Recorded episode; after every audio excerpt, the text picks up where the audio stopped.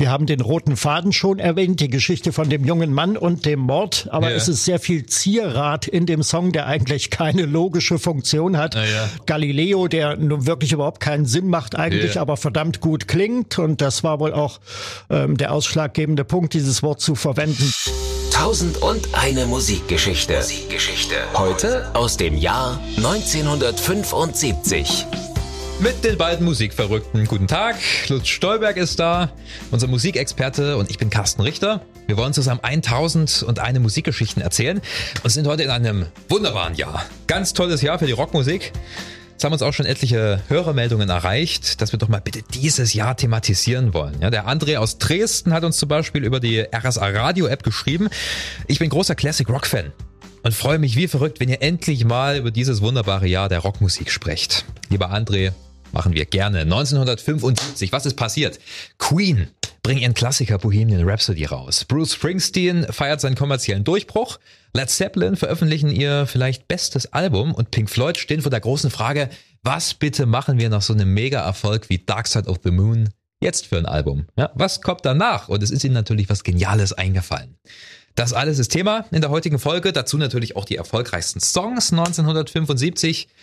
Unsere Plattengeheimtipps dürfen wir auch nicht vergessen. Und äh, zu Beginn, wie immer, Lutz mit dem historischen Überblick. Tja, 1975 schauen wir mal zunächst ins Kino in die DDR. Der vorerst letzte DEFA-Indianerfilm läuft an mit Golko Mitic in der Hauptrolle Ach, ja. Blutsbrüder, die zweite männliche Hauptrolle und das ist eine kleine Sensation. Also den Blutsbruder von Golko spielt Dean Reed.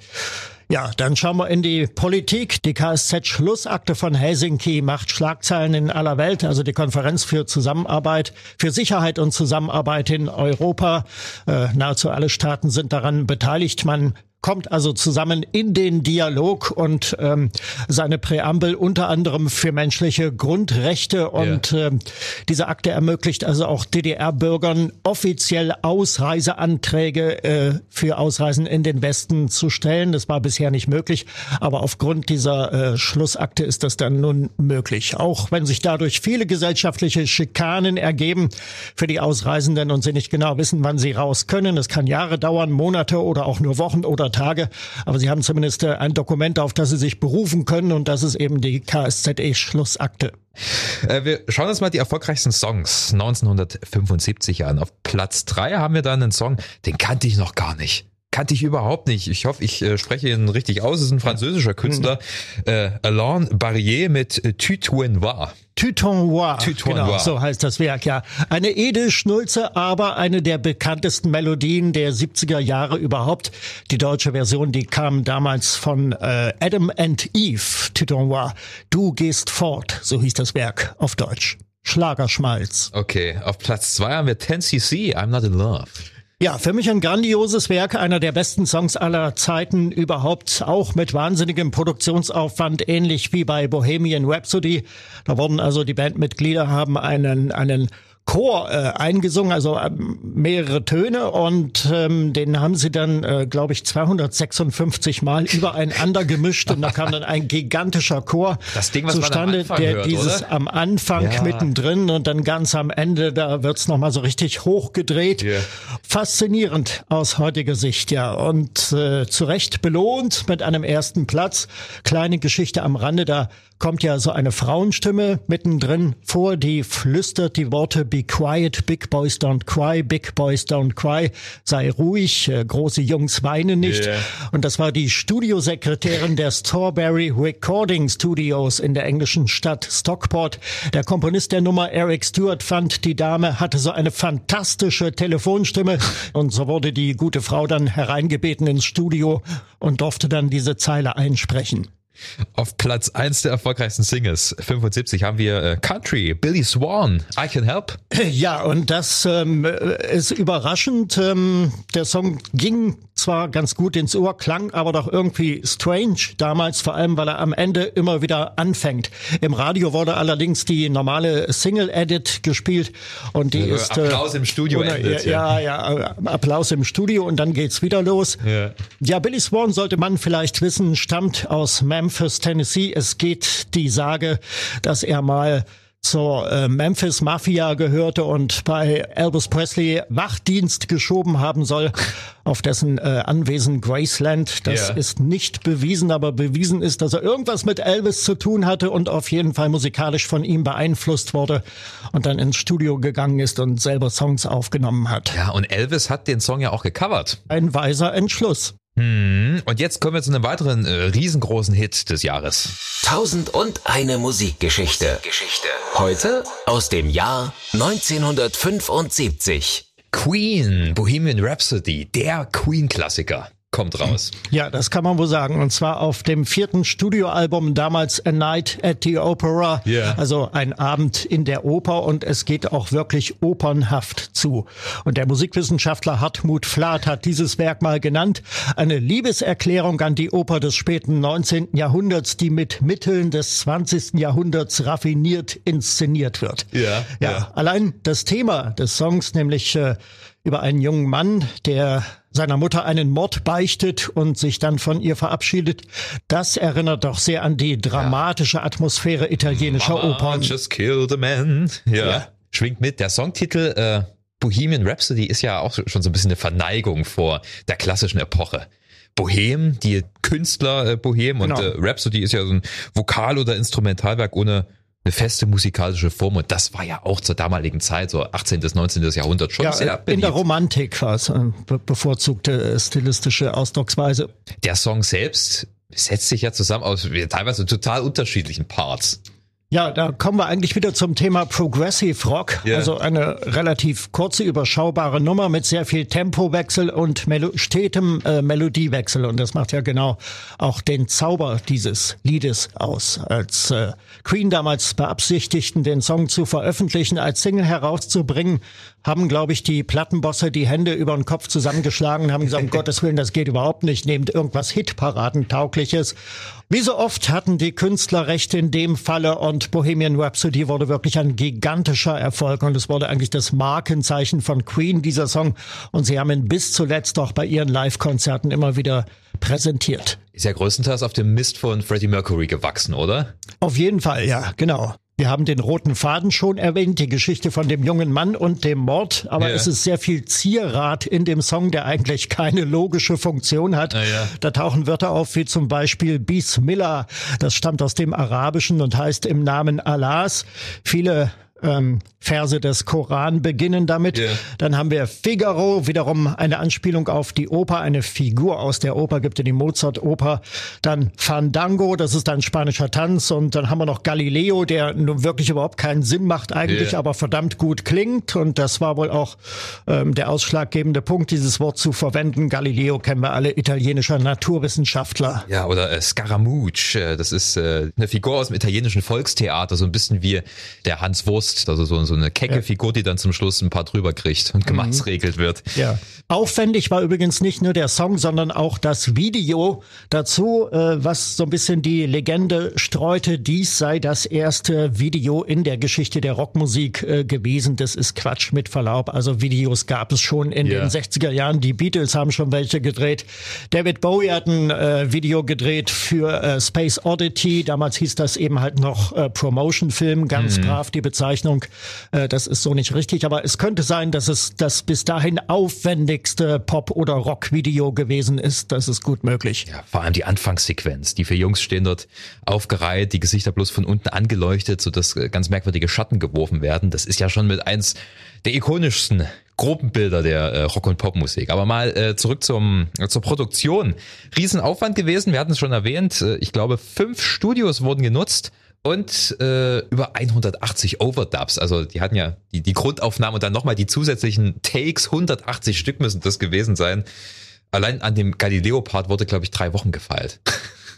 Man sollte noch äh, den positiven Einfluss der BBC erwähnen, die den Song populär gemacht hat. Da gab es also einen beliebten Radiomoderator namens Kenny Everett, persönlicher Freund der Beatles in den 60ern. Er hat damals schon immer die neuesten Beatles-Songs gespielt. Ein und er hat, Vogel war das, ja. Ja, ja, ja, genau. Ist äh, sehr früh gestorben an AIDS in den 80er Jahren schon. Lebt also nicht mehr und äh, er hat Bohemian Rhapsody in seinen Sendungen rauf und runter gespielt und auf diese Weise ist der Song dann auch einer breiten Masse bekannt geworden. Und ich glaube, EMI Records wollten das Ding gar nicht erst rausbringen. Erst nachdem er das äh, an dem Wochenende mhm. gespielt hat und das so gefeiert wurde, haben sie gesagt, okay, Jungs, wir geben nach. Und das ist ja dann auch ein riesengroßer Erfolg geworden. Erste Nummer eins der Band. Und wenn wir gerade bei den ersten großen Hits sind, dann müssen wir natürlich auch über einen Mann aus New Jersey sprechen. Tausend und eine Musikgeschichte. Geschichte. Heute aus dem Jahr 1975. Damals feiert Bruce Springsteen, ein ganz junger Bruce Springsteen, sein Durchbruch mit Born to Run. Ja, ein bemerkenswertes Album. Nicht sein erstes, aber eben halt ein ganz frühes, das äh, wirklich den internationalen Durchbruch brachte und äh, auch live überzeugte. Es gibt den, das berühmte Zitat von John Landau, später Manager von Springsteen yeah. und Musikjournalist zuerst, der ein Live-Konzert von Springsteen gesehen hatte und euphorisch hinterher ausrief und schrieb, ich habe die Zukunft des Rock'n'Roll gesehen, sie heißt Bruce Springsteen. er hatte ja schon ein bisschen zu knaubeln damals in der Zeit, also er hatte zwei Alben rausgebracht, die auch gute Kritiken bekommen haben, aber mhm. der große Erfolg blieb eigentlich aus und äh, deswegen stand Springsteen unter Erfolgsdruck. Er, er hat ja dann im Studio sehr experimentiert bei Born to Run. Ja, und das Ergebnis war eine enorme Dichte an Instrumenten und Effekten und äh, laut Springsteen sollte das so klingen, als ob äh, Roy Orbison die Songs von Bob Dylan singt, produziert von Phil Spector. und da sind wir also beim Wall of Sound. Ja. Das ist äh, ein Stil, den äh, Phil Spector in den 60ern äh, kreiert hat wo er ganze Orchester äh, und Chöre ins Studio zitiert hat und äh, wahnsinnig viele Klänge aufeinander geschichtet hat.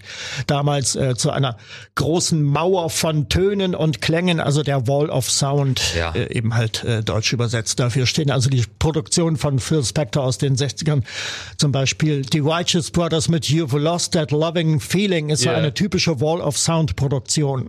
Man muss sich bloß mal den Titeltrack anhören, Born to Run. Da kriegt man erstmal mit, wie viel da eigentlich passiert. Da hörst du nicht bloß eine Rockband, da hörst du auch noch Tambourin, Glockenspiel, Orgel, Streicher, Blasinstrumente. Also da passiert eine ganze Menge und eigentlich hatten die sogar noch mehr geplant. Es gibt irgendwo eine Dokumentation über die Entstehung des Albums, äh, hatte ich mal gesehen und äh, da hatten sie so ein paar alternative Takes vorgestellt. Da gab es noch einen Frauenchor und ganz viel Pomp und äh, ich, also ich bin eigentlich ganz froh, dass es letzten Endes bei der finalen Version geblieben ist. Das wäre dann nämlich ein kleines bisschen zu viel gewesen. Also großer Produktionsaufwand, der dann letzten Endes aber auch äh, für sich gesprochen hat. Also erfolgreiche Platte. Zum Inhalt sei vielleicht noch angemerkt, ähm, im Gegensatz zu den Platten davor gibt's weniger Querverweise zu Springsteens Heimat New Jersey. Ja. Es geht eher so um die Flucht aus dem frustrierenden Kleinstadtalltag.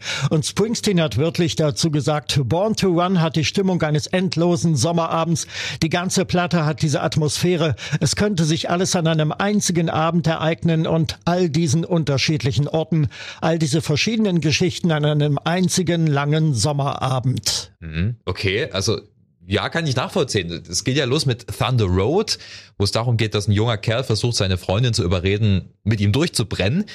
Und äh, zum Schluss des Albums hat man das Gefühl, da kommt eher ein bisschen Ernüchterung rein, ja, nicht so eine Aufbruchsstimmung. Also ja, würde ich auch so unterschreiben. Wie gesagt, äh, Born to Run war ein riesengroßer Erfolg damals, 1975. Äh, und das übrigens nicht nur aufgrund der Qualität, sondern auch aufgrund des Marketings. Columbia Records äh, hatten damals eine Viertelmillion Dollar reingesteckt. Das ist schon ordentlich. Das ist wie gesagt, für Verhältnis verdammt viel. Springsteen war auf einmal ein Superstar. Es gibt eine schöne Aufnahme. Ich glaube, ein Jahr später oder, oder sogar zwei Jahre später, ich bin mir nicht sicher, in London im Hammersmith Odeon ist erst vor ein paar Jahren rausgekommen. Bruce Springsteen und die E Street Band mhm. Live, wo auch ein Großteil von Born to Run gespielt wird. Und das ist echt eine richtig geile Aufnahme. Also da hörst du erstmal, was für eine geniale mhm. Live-Band der auch hatte, ja. beziehungsweise immer noch hat. Also es sind ja noch viele Mitglieder nach wie vor aktiv in der E Street Band. Ja. Äh, ist eine schöne Platte. Mhm. Live at Hammersmith Odeon, glaube ah, ich. Ja. Wenn wir darüber reden, sollten wir vielleicht korrekterweise auch noch die Coverversion ähm, erwähnen. Es gibt eine von Frankie Goes to Hollywood von ihrem ersten Album Welcome to the Pleasure Dome 1984. Yeah. Da haben sie also auch Born to Run gecovert. Auch eine sehr rockige Version. Ja, die fand ich dann teilweise aber ein bisschen zu überproduziert. Da kann ich mich äh, ja, nicht so mit anfangen. Wie alle Songs eigentlich von Frankie Goes to Hollywood ja. hat Trevor Horn wieder ganze Arbeit geleistet, der Produzent. Okay, Lutz, so viel zu äh, Springsteen und Born to Run. Wir dürfen eine weitere große Platte nicht vergessen, die vielleicht beste Platte von Led Zeppelin. Tausend und eine Musikgeschichte. Heute aus dem Jahr 1975. Physical Graffiti ist damals rausgekommen. Ja, genau. Das äh, sechste Studioalbum von Led Zeppelin und das erste Doppelalbum der Band überhaupt.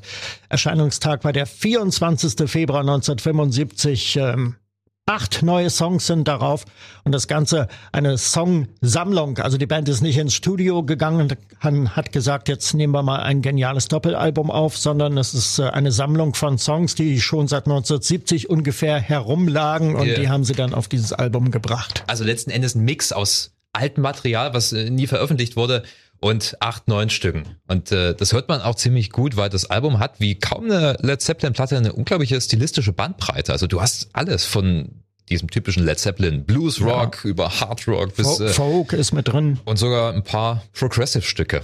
Ja. Also vor allem die neuen Songs, äh, dafür hatten sie sich ja in ein Landhaus zurückgezogen, wie damals äh, viele andere Bands auch. Ja, genau, in Hatley war das wohl im Süden von England. Da haben sie die Platte ertüftelt und auch aufgenommen. Mhm.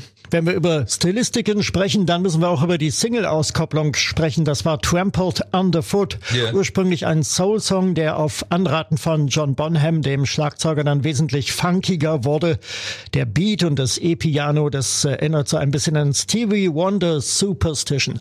Led Zeppelin war vielleicht ja, ja. mit Ausnahme von Whole Lotta Love 1970 keine Single-Band und Trampled Underfoot, ich habe die genauen Platzierungen nicht im Kopf, yeah. äh, lief aber zumindest in Deutschland Deutschland nicht gut. Kann mich erinnern, damals hörten wir alle noch das Schlagerderby immer montags im Deutschlandfunk mit Karl Ludwig Wolf, genannt Carlo, ja. der Moderator. Und der hat damals Trampled Underfoot neu vorgestellt. Und äh, die Single konnte sich dann in der nächsten Woche nicht platzieren im Schlagerderby, also in der Hitparade. Ist also durchgefallen. Ja, kann ich auch nachvollziehen, weil Led Zeppelin Songs sind nun mal ein bisschen anspruchsvoller, experimenteller, haben auch oft äh, Überlänge. Also das ist nicht wirklich was für die Radiocharts, äh, vor allem nicht damals in der BRD. Da, da waren ja Schlager ständig auf Platz eins. Ne? Das war schon noch eine bisschen andere Zeit. Aber äh, zurück zu Physical Graffiti. Kashmir ist ja noch so, ein, äh, so eine bekannte Nummer daraus. Ja, genau. Vielleicht ähm, einer der markantesten Songs von Led Zeppelin überhaupt. Und der funktioniert übrigens noch immer ausgezeichnet, weil er wirklich so einen durchgehenden Rhythmus hat. Da ja. kann man so richtig abhotten dazu. Ja, ein Titel, den äh, Robert Plant während eines Marokko-Urlaubs äh, geschrieben hat. Es ist so eine, also eine spirituelle Reise nach Indien. Ja. Es geht um die Einheit von Text und Musik in diesem Fall. Okay. Und äh, da hat Jimmy Page doch ein sehr merkwürdiges Gitarrentuning, das so ein bisschen für die nötige Orientstimmung sorgt. Es ist äh, meiner Meinung nach eine unwiderstehliche Mischung. Harte Rockgitarren und dazu wuchtige Streicher. Das hatten damals auch T-Rex gemacht. Children of the Revolution zum Beispiel, ein paar Jahre zuvor, glaube ich, oder vielleicht war es auch 75, ich weiß nicht genau. Ähm, aber Led Zeppelin kriegen es noch ein Stück weit besser hin, weil sie hatten John Bonham am Schlagzeug. Und ohne John Bonham ging eigentlich überhaupt nichts. Es ist schon echt wichtig, äh, was John Bonham für einen Rhythmus spielt, weil Led Zeppelin ist nun mal eine sehr rhythmische Band. Und er hatte sowieso während der Aufnahmen des Albums äh, eine wesentliche Rolle gespielt. Der wird ja immer so ein bisschen dargestellt als, naja, der typische Schlagzeuger, also trinkfest und ja. äh, schlichtes Gemüt, aber ein Idiot war das überhaupt nicht. Der Absolut hat sich gerade nicht. bei Physical Graffiti sehr eingebracht, wird auch äh, auf den Credits erwähnt, weil er es gibt teilweise sehr komplexe äh, Rhythmuswechsel, komplexe Arrangements und äh, die stammen größtenteils von John Bonham. Es war ein großer Musiker, ohne Frage. Äh, vielleicht mal noch ein Wort zum Cover von Physical Graffiti. Ja, das Cover, das ist ganz interessant. Das zeigte ein tatsächlich existierendes Gebäude in Manhattan und äh, durch Verschieben der Innenhülle, das ist also auf, auf der Vinylausgabe ist das möglich. Da sieht man dann verschiedene Personen, wie zum Beispiel Buzz Aldrin, den äh, Apollo-Astronauten, yeah. Lee Harvey Oswald, den Kennedy-Attentäter oder eben halt auch Papst Leo den 13. Interessante Geschichte. Da kommt so ein kleines bisschen Sergeant Pepper durch, ne, mit ja. den ganzen äh, Figuren aus der Popkultur. Äh, übrigens interessant. Äh, hast du gewusst, auf den Stufen vor dem Gebäude, da sitzt eine Person ganz links mhm. auf den Stufen. Weißt du, wer das ist? Nee. Roy Harper. Ach. Und den kennen der wir. Sänger, ja, der Folksänger. Den kennen wir zum Beispiel auch von Pink Floyd. Ähm, ja, Have a Cigar hat er gesungen auf Wish You Were Here. Und da sind wir doch gleich beim richtigen Thema. Was für eine Überleitung. Tausend und eine Musikgeschichte. Geschichte. Heute aus dem Jahr 1975. Wir sind solche Musiknerds, oder? Unglaublich. Ja, Roy Harper äh, hat einen Gastbeitrag geliefert äh, auf einer legendären Platte von Pink Floyd, Wish You Were Here. Was macht man?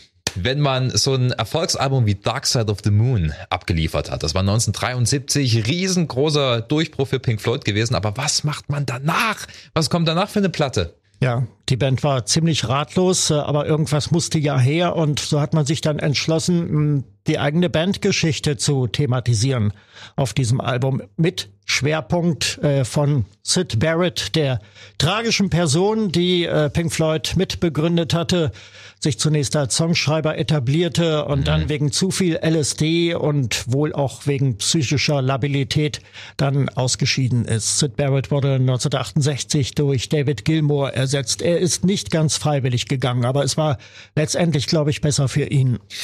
Es geht um Abwesenheit auf der Platte. Um Wish You Were Here, ja. der Titel sagt ja auch schon. Ähm, mhm. Abwesenheit äh, von Sid Barrett, Abwesenheit teilweise aber auch von der Band selbst, die immer wieder meinten, na, eigentlich hatten wir damals das Gefühl, wir, wir sind gar nicht richtig da. Also dieses klassische ausgebrannte Rockstar-Syndrom.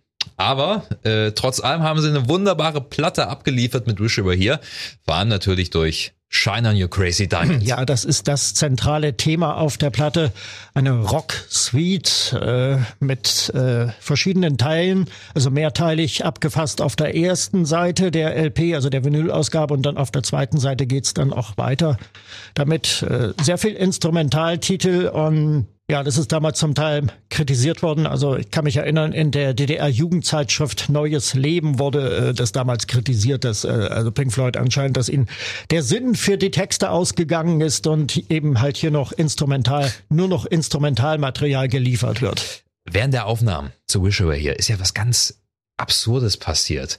Auf einmal stand Sid Barrett, ihr langjähriger Songschreiber, ihr langjähriger Bandleader, den sie jahrelang nicht gesehen hatten, auf einmal stand er im Studio. Genau, aufgenommen wurde in den Londoner Abbey Road Studios und eines Tages stand dann ein kahlköpfiger, dicklicher Mann dort im Studio rum und das war Sid Barrett. Sie haben ihn zunächst nicht erkannt, seine ehemaligen Bandkollegen.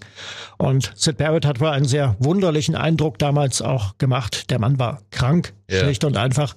Und ähm, ja, er soll dann so geistreiche Anmerkungen geliefert haben, wie als dann das äh, Band zurückgespult wurde und sich äh, Pink Floyd eine Aufnahme zum zweiten oder dritten Mal anhörten, hat er sich dann wohl gewundert, äh, warum hört ihr euch das denn dauernd an? Ihr, ihr habt's doch schon gehört und ihr müsstet das doch nur eigentlich kennen ich glaube, Gitarrist David Gilmour und Bassist Roger Waters sind dann auch in Tränen ausgebrochen, nachdem er das Studio verlassen hat. Also es, es tatsächlich hat ja. sicherlich äh, das alles sehr geprägt, die ganze so kommt auch die äh, Melancho die melancholische Grundstimmung des es Albums. Ist schon so mit die melancholischste Platte von Pink Floyd, aber echt ja. äh, ein großes Ding. Also vor allem Wish You Were Here ist ja auch ein schöner Song, schöne ja. Folkballade oder äh, wir hatten es ja schon erwähnt, äh, Have a Cigar Abrichtung mit der mit dem Musikbusiness. Ja, genauso wie Welcome to the Machine. Also mit der Maschine, da ist natürlich auch das äh, Musikgeschäft gemeint da ging es dann los. Ne? Da wurden sie dann richtig schön zynisch. Also vor allem die Texte ja. von Roger Waters. In Have a Cigar haben sie dann auch diesen Vorfall aus, ihren, aus ihrer Frühzeit verarbeitet, wo die Band irgendwelchen Plattenmanagern gegenüber saß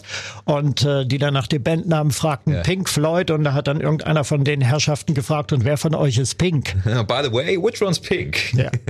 Tausend und eine Musikgeschichte. Geschichte. Heute aus dem Jahr 1975.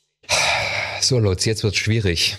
75 sind äh, zu viele gute Platten rausgekommen. Ich habe ja die Liste. Es, ja. ist, es ist zu viel, zu viel. Was, was hast du für Plattentipps? Also mein Geheimtipp, ähm, das ist eine der schönsten Platten von Kraftwerk überhaupt, Radioaktivität. Ein wunderbares Album, das leider keine großen Platzierungen damals erreichte in den Albumcharts, sondern immer noch ein bisschen in, im Schatten des Erfolges von Autobahn stand, diesem äh, internationalen Kracher, den Kraftwerk damals geliefert hatten.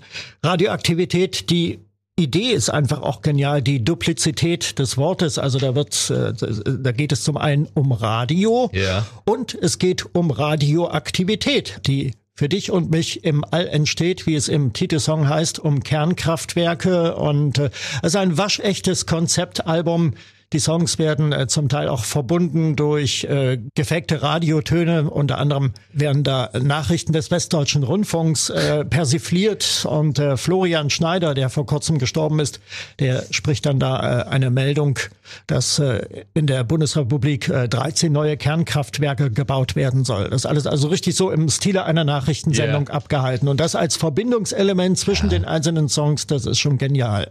Ja, wie gesagt, mir fällt es unglaublich schwer, eine Platte auszuwählen, weil es ist richtig viel gutes Zeug rausgekommen.